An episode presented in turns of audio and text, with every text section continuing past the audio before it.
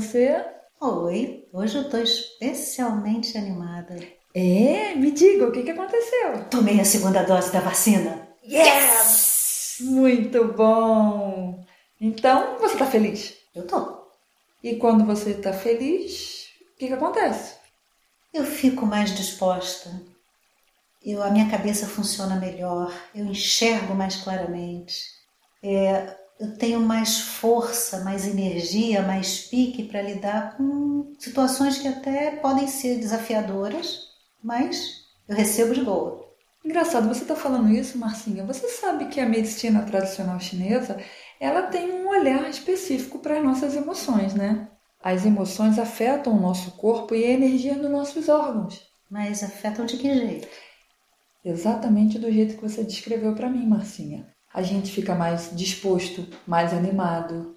O nosso corpo expressa os nossos sentimentos. Como você está eufórico, radiante, repare seus braços estão mais gesticulados, você está mais sorridente, seu peito está mais aberto, o nosso corpo muda de, de postura.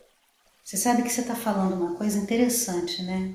É, a gente aqui no Ocidente, a gente fala muito de emoções e sentimentos. Uhum para não perder o hábito, hum. da onde vem a palavra emoção? Ah, do dicionário? Lá no dicionário, a gente, a gente encontra a origem dessa palavra. Hum. A origem dessa palavra vem do latim, é movere, hum. energia em movimento. Então, a emoção é uma energia em movimento diante de alguma situação. No Ocidente, porque lá no Oriente a gente trabalha os movimentos para circular a energia do nosso corpo. Mas uma coisa está relacionada. Está relacionada à outra, né? Como a cara e a coroa sozinhas não existem e Exato. ambas formam uma moeda, Exato. né? As duas visões se complementam e podem se ajudar. Aqui, por exemplo, no Ocidente, a gente fala que emoções são um conjunto de respostas químicas e neurais. Ou seja, o que, é que eu quero dizer com isso? O cérebro recebe um estímulo externo. Hum. O cérebro é, identifica uma situação perigosa, ameaçadora, um ambiente assim. Imediatamente o cérebro processa essa informação e oferece ao organismo sinais, hum. né, reações, uhum. que vão informar esse organismo que ele precisa se proteger. A proteção é uma possibilidade, hum. né, um exemplo. No fundo, no fundo, o que eu estou dizendo é que quando a gente está diante de uma situação qualquer que gera esse tipo de movimento no nosso cérebro, a gente oferece uma resposta que, no fundo, no fundo, é uma tendência para agir. E essa tendência vai produzir mudanças fisiológicas diante de uma pessoa, de um objeto, de um evento, que fazem com que a gente construa comportamentos para se adaptar àquela situação. Ah. Então, se tem um ambiente que é ameaçador, eu vou construir uma resposta para fazer face a essa ameaça. Se o ambiente é perigoso, eu vou construir uma outra resposta. Se o ambiente é sujo, eu vou construir uma outra resposta. E assim o meu corpo vai respondendo e eu vou me adaptando às circunstâncias. Como proteções, é isso? Também, proteção é uma alternativa. Né? Mas pode ser uma coisa muito boa, por exemplo, eu experimentei uma coisa muito boa hoje. Sim. Não, mas quando você é, se referiu a, a um ambiente sujo, a um ambiente que vai nos afetar, nos incomodar, então a gente deve ter certas é, emoções como proteção. Sim, sim. Quando a gente fala em emoção, a gente tem que ter três elementos em, em vista, hum. né, para considerar isso como uma emoção. É uma tendência de, de ação a partir de uma reação fisiológica que traz uma experiência subjetiva. O que, que eu quero dizer com isso?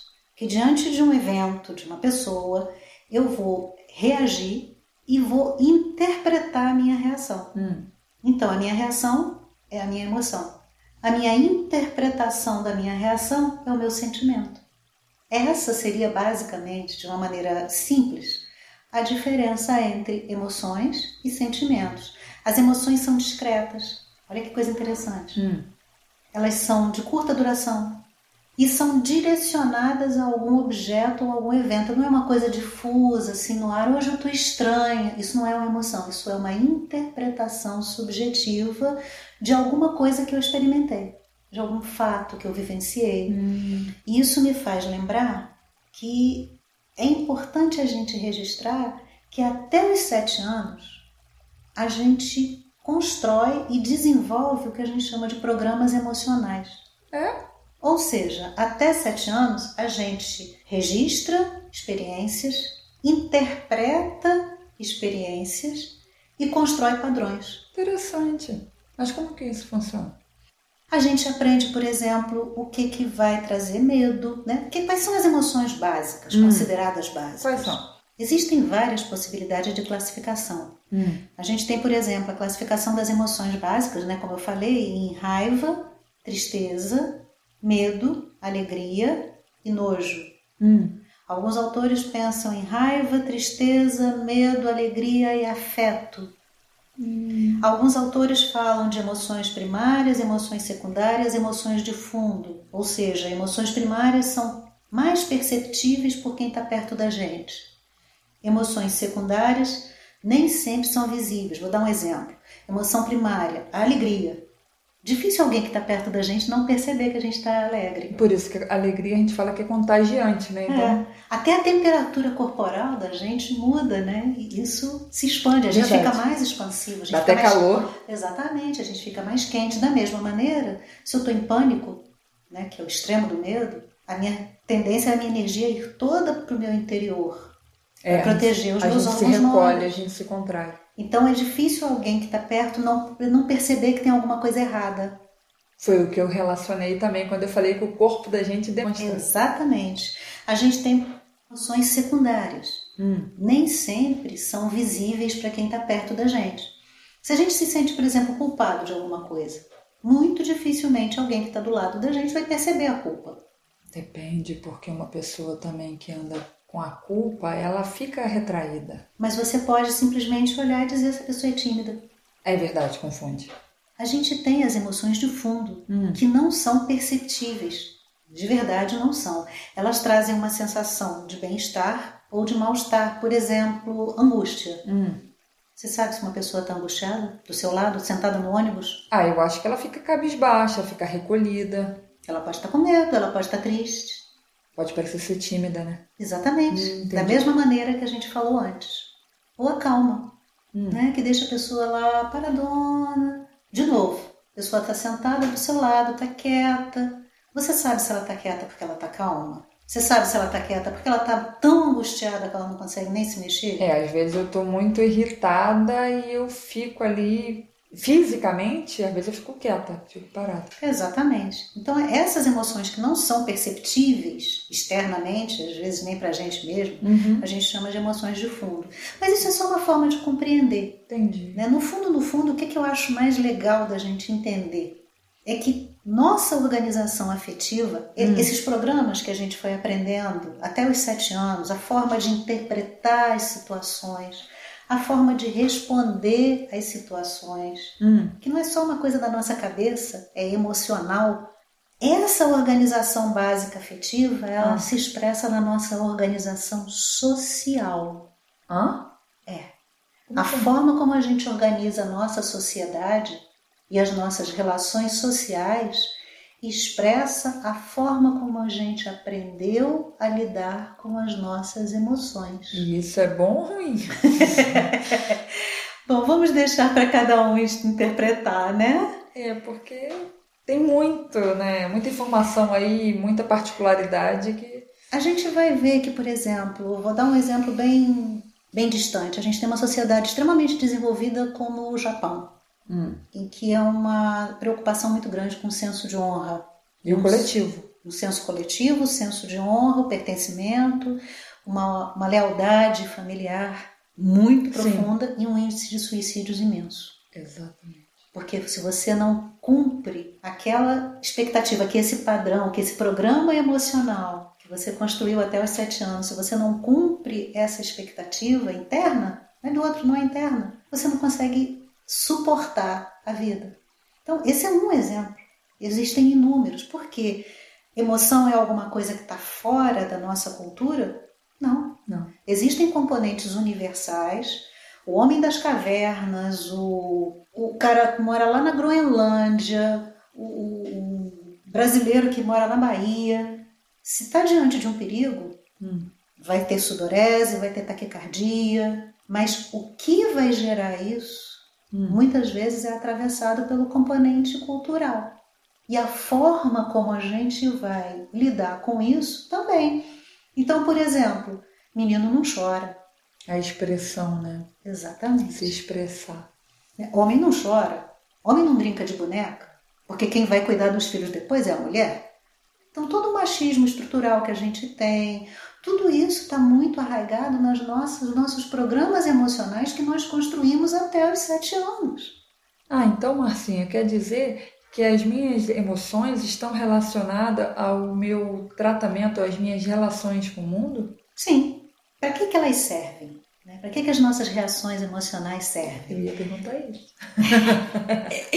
Elas oferecem informações para o corpo, para o corpo ter respostas rápidas Hum. para situações importantes. Aham. Elas permitem que a gente se aproxime ou se afaste Hum. de pessoas, de lugares, de situações. Elas facilitam é, o desenvolvimento social, a comunicação não verbal. Elas mostram onde as situações de perigo ou de bem-estar estão Uhum. e nos ajudam, de uma certa forma, a desenvolver os vínculos com as pessoas. Hum. Né? Porque se eu estou passando por uma situação agradável e outras pessoas também, isso vai me unir. Por exemplo, um negócio muito legal: torcida no Maracanã. Ah.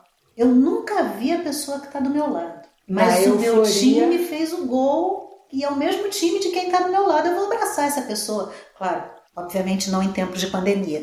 Em tempos de Sim, pandemia, não. ninguém abraça ninguém. Eu entendi. É verdade, agora você falou, fez, faz toda a questão. Então a euforia faz a gente abraçar, cumprimentar quem está do nosso lado. A gente nem sabe o nome dele, de quem ele é filho, mas a gente vai lá e cumprimenta, né? A gente tem esses ímpetos. Exatamente. Porque as emoções favorecem os vínculos. né, como eu falei antes. Os sentimentos, Uhum. que são as interpretações das emoções e que geram novas emoções, né, um círculo, Sim. Eles então facilitam o aprendizado das situações sociais. Eu aprendo, por exemplo, né, eu levo meu filho para o estádio e o meu filho aprende que naquela situação ele pode abraçar à vontade quem ele nunca viu. E tá tudo certo. Aquele não fala com O estranho. com o estranho, ali pode. Ali pode, ali vale, abraça, chora junto. Se o time perde, sai todo mundo arrasado. Xinga, grita. xinga, grita. E isso permite a gente ter uma visão de futuro. né? O sentimento ajuda a gente a ter uma visão de futuro, tanto para o bem quanto para o mal. O que, que eu quero dizer com isso? Se o meu time vence, eu saio do estádio animada e aí eu tendo a olhar para o próximo jogo Uhum. cheia de esperança, de boas expectativas. Se o meu time perde, eu posso sair assim, droga. Ah, eu acho que eu nem vou no próximo jogo. É uma possibilidade. Então, os sentimentos me oferecem essa, essa bússola Hum. para eu olhar para o meu futuro de uma maneira mais favorável, menos favorável. Uma coisa que é muito importante é que a gente aprende que a gente tem que controlar as emoções. Você já não ouviu isso? Sim. Mas isso é bom ou ruim? Isso é uma coisa cultural. Porque assim, como é que eu vou controlar o que o meu organismo produz como resposta diante de uma situação? É verdade. Você está falando, eu já ouvi muitas pessoas que eu tenho que controlar minha raiva. É tudo me afeta, tudo. A gente vive num mundo de relações. Uhum. Então, todas as relações, as relações que eu estabeleço com os meus animais domésticos, com o meu trabalho, com a minha casa, com as pessoas, tudo isso me afeta. Existem três dimensões que a gente pode considerar: sentir, Uhum. perceber o que eu sinto Uhum. e expressar o que eu estou sentindo. Hum. Eu posso, por exemplo, sentir alguma coisa, perceber o que eu estou sentindo e expressar o que eu estou sentindo. Alguém pisa no meu calo de estimação, eu berro: Ai, você pisou no meu calo! Eu senti a dor, eu percebi que a dor era por causa do meu calo, eu fiquei aborrecida e eu expressei isso. Você expressou. Uhum. Mas eu posso sentir, perceber e não expressar. E isso é perigoso, né? Meu, meu corpo vai pagar por isso. Eu posso sentir, não perceber que eu estou sentindo, mas expressar. Ó que doido. Hum. Por exemplo, eu posso estar triste por alguma coisa. Não percebo que eu estou triste. Ah. Mas se alguém, se eu ouço uma música, Uau! eu choro. E aí, sabe aquela história que a gente fala às vezes? Nossa, hoje eu tô chorando com um frango de padaria. eu olho pro frango, frango de padaria e fico pensando no sofrimento dele até chegar ali. Não é o frango de padaria, é alguma coisa que eu não estou percebendo em mim. Eu estou sentindo, mas não estou percebendo. Então a expressão sai meio enviesada. E eu também posso sentir, não perceber e não expressar. Aí eu adoeço. É verdade. O nosso corpo paga pela emoção mal expressa. É uma outra linguagem, né? A linguagem do corpo também é uma linguagem. Então, aquilo que eu não percebo e não expresso no âmbito das emoções, eu vou expressar na linguagem corporal. Na medicina chinesa, os órgãos, traduzindo o corpo para os órgãos, eles se expressam nos órgãos. Você já ouviu falar daquela pessoa amarga? São pessoas características de fígado. São pessoas que trabalham na raiva, ela tem o, pa o paladar ácido, ela busca alimentos ácidos. A medicina chinesa conhece os efeitos que os sabores produzem no organismo através de suas influências sobre a característica yin ou yang das energias que fluem por cada meridiano do nosso corpo. Dessa maneira, ela aponta os efeitos dos sabores. Interessante isso. Sim, olha só o efeito dos sabores sobre os órgãos e as emoções, o humor e o temperamento, exaltando o equilíbrio ou o enfraquecimento, a qualidade das energias que circulam no nosso corpo. Isso tudo está relacionado. Que coisa interessante. Então, por exemplo, hum.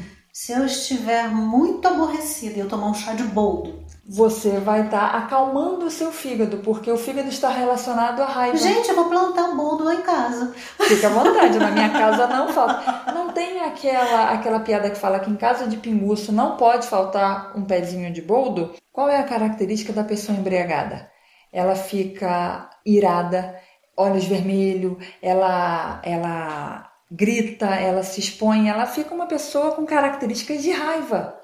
Isso tudo está relacionado ao elemento madeira na medicina chinesa, que são características do fígado. Vai entrando no desequilíbrio. Exatamente. É, você está falando aí da questão da raiva.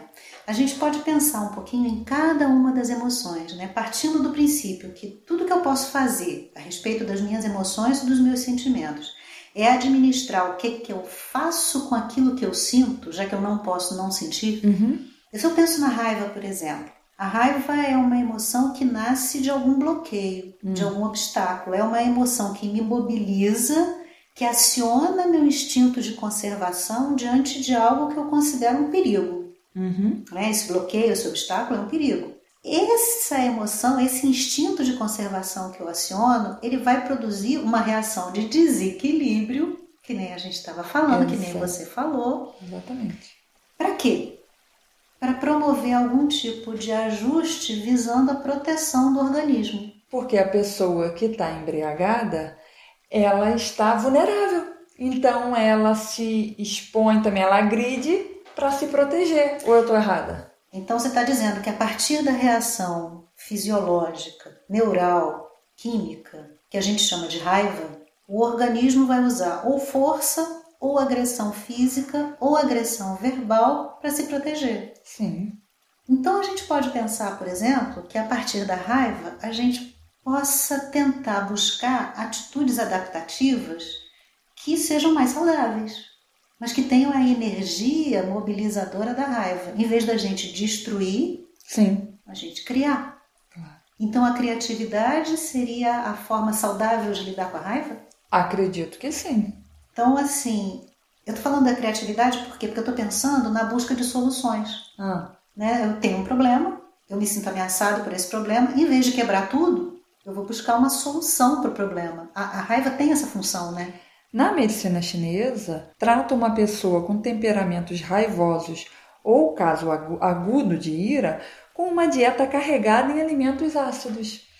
Então, se eu chupar uma laranja muito azeda eu estou muito irada, estou muito aborrecida, eu chupo uma laranja muito azeda, isso vai me ajudar a ter a clareza para ver uma solução mais criativa para o que está me aborrecendo? Se você não tiver problema de estômago, estômago, tudo bem. O ideal seria um chá de boldo.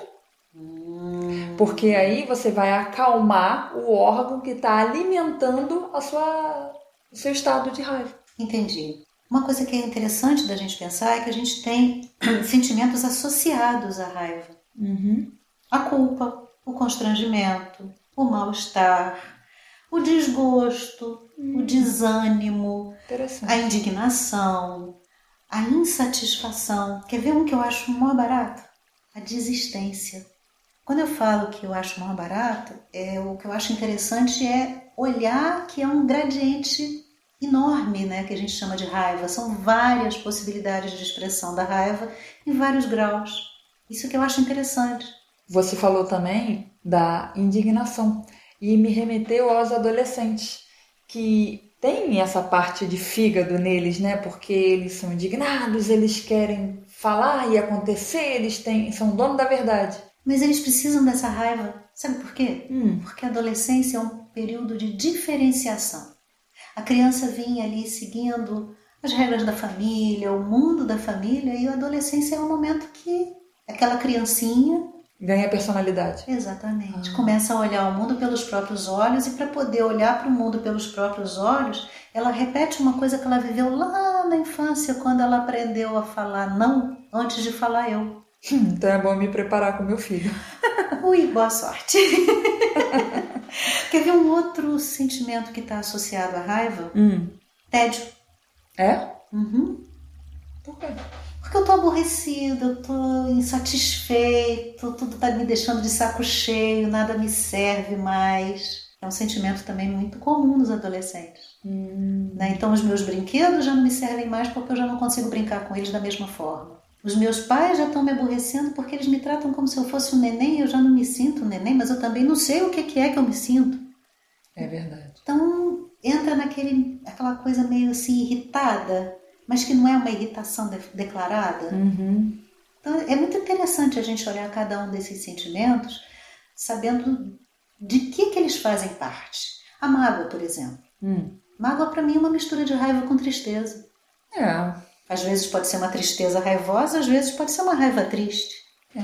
E a tristeza, ela está relacionada na medicina chinesa com o pulmão. As pessoas, principalmente os idosos, eles são muito melancólicos, eles são muito apegados ao passado, porque é, tem essa característica que a, a tristeza impulsiona. E as pessoas com essa característica, elas tendem a ficar mais acentuadas, a tristeza mais acentuada, na estação do outono. Por quê? Na medicina chinesa, ou aquele olhar de 5 mil anos atrás, o outono você tem todo aquela, aquele saudosismo da, do verão, que você viveu bons momentos. Então, nos idosos remete a isso também.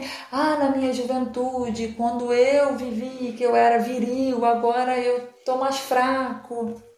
Você me fez lembrar uma cena do Kung Fu Panda. Hum das flores, das cerejeiras, uhum. caindo, caindo, caindo. E eles ficam olhando com ar bucólico.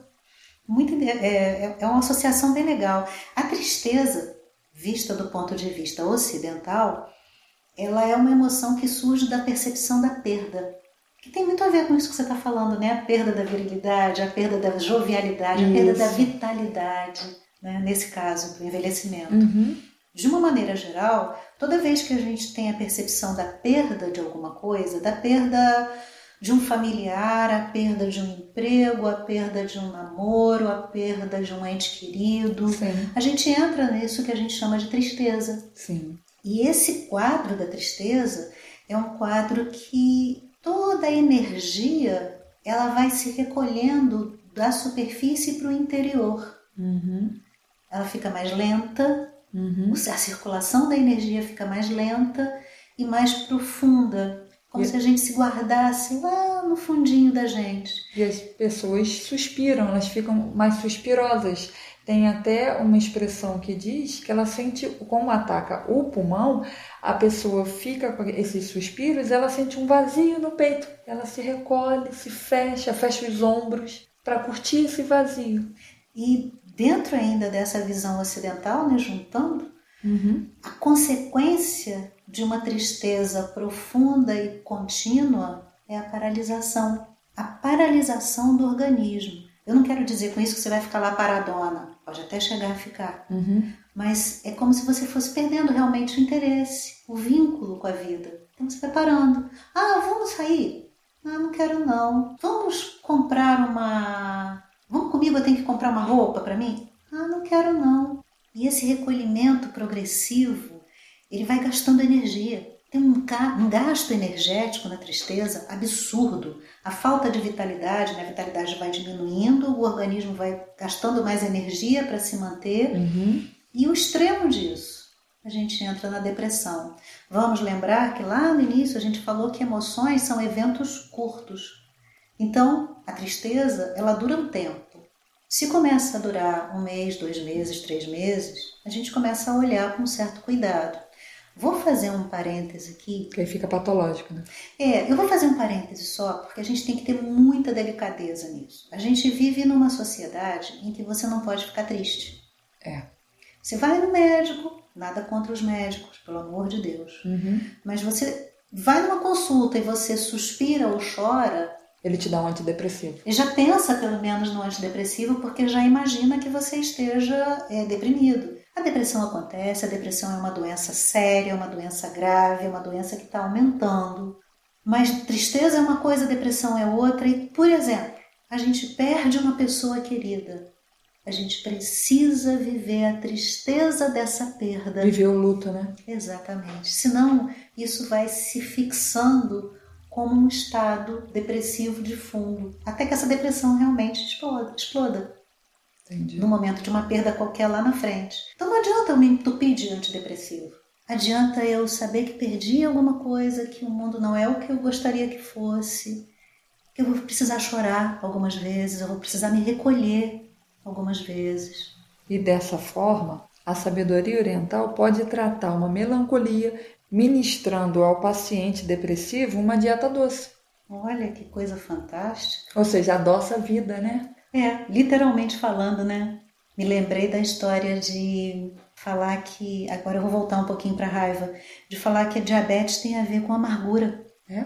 Uhum. Né? A, a vida ficou tão amarga. É verdade.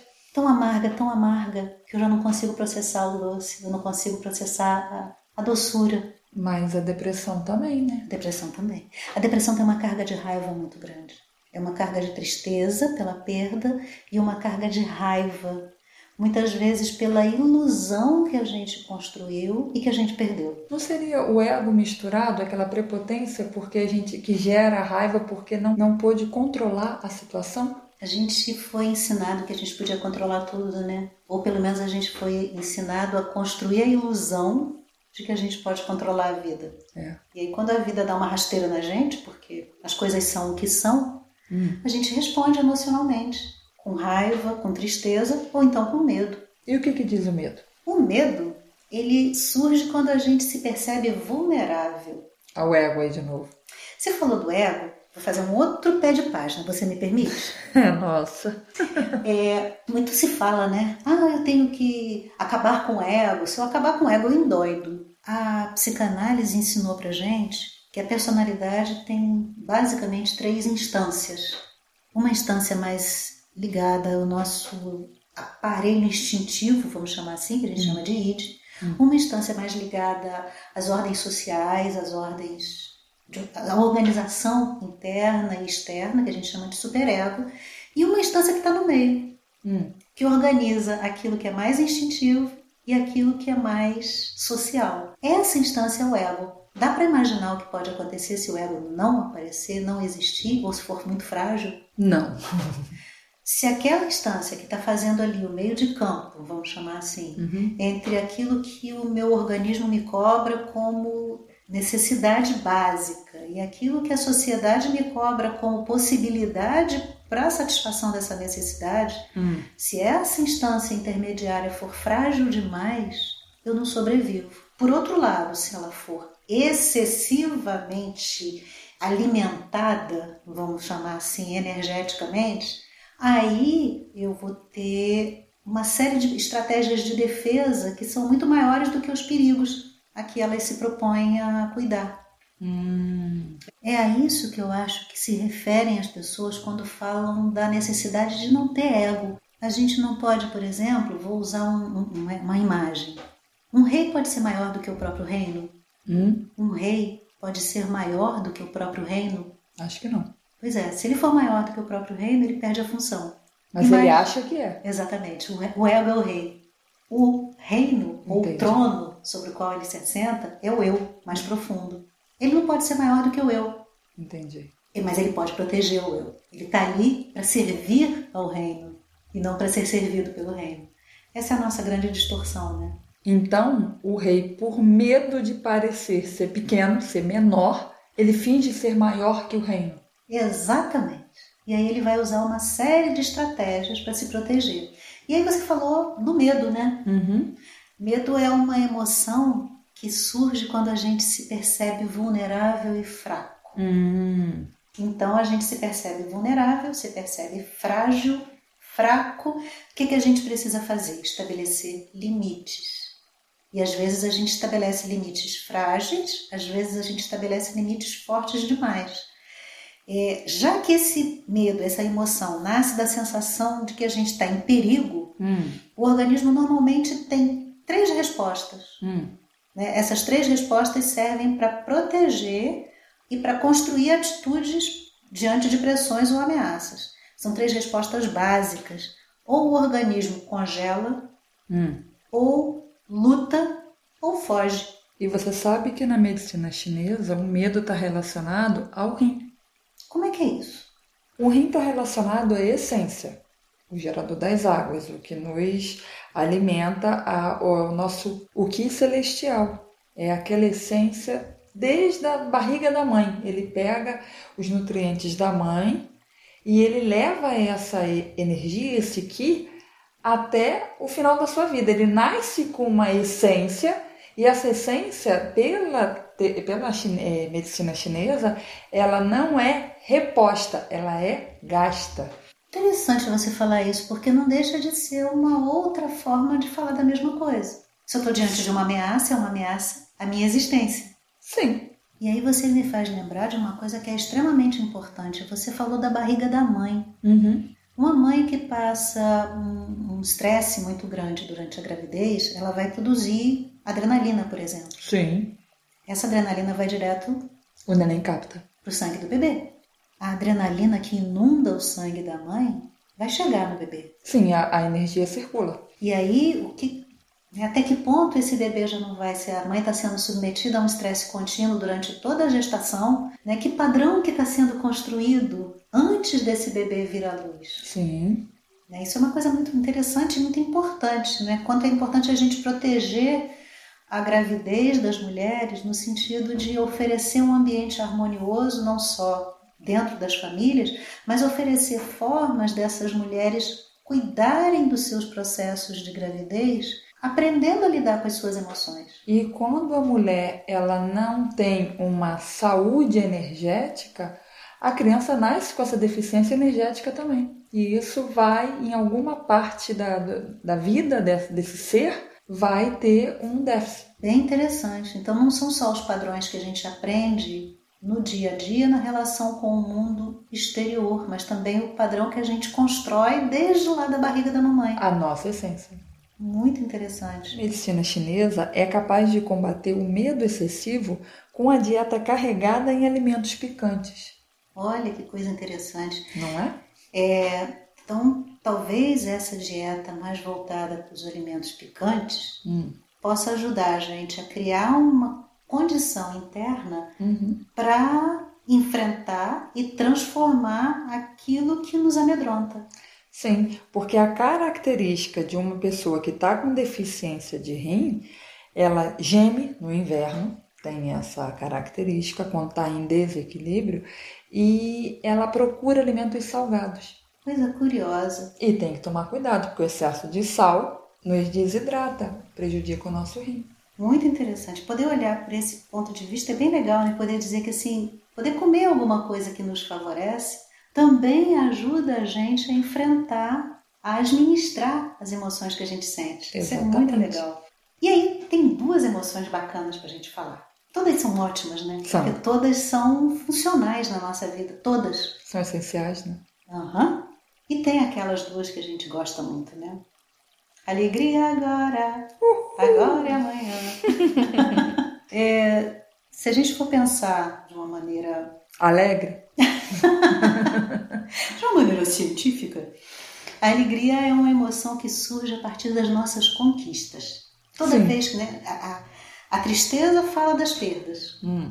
E a alegria vai aparecer quando a gente conquista alguma coisa que é muito importante pra gente. Né? Hoje eu estava muito alegre. Sim. Né? Eu conquistei uma coisa muito importante. Eu conquistei a minha segunda dose da vacina, então eu estava muito alegre. Esse estado que a alegria gera é um estado que me fortalece no, no geral. É como se a minha energia realmente subisse, meu organismo Sim. tem mais energia, tem mais vitalidade, ele se expande. A gente vive uma. Na verdade, assim, a gente vive expansão e contração o tempo todo. Algumas emoções favorecem mais ou conduzem mais a um estado de contração, outras nos convidam a um estado de expansão. Qual o órgão que fica se expandindo e se contraindo o tempo todo?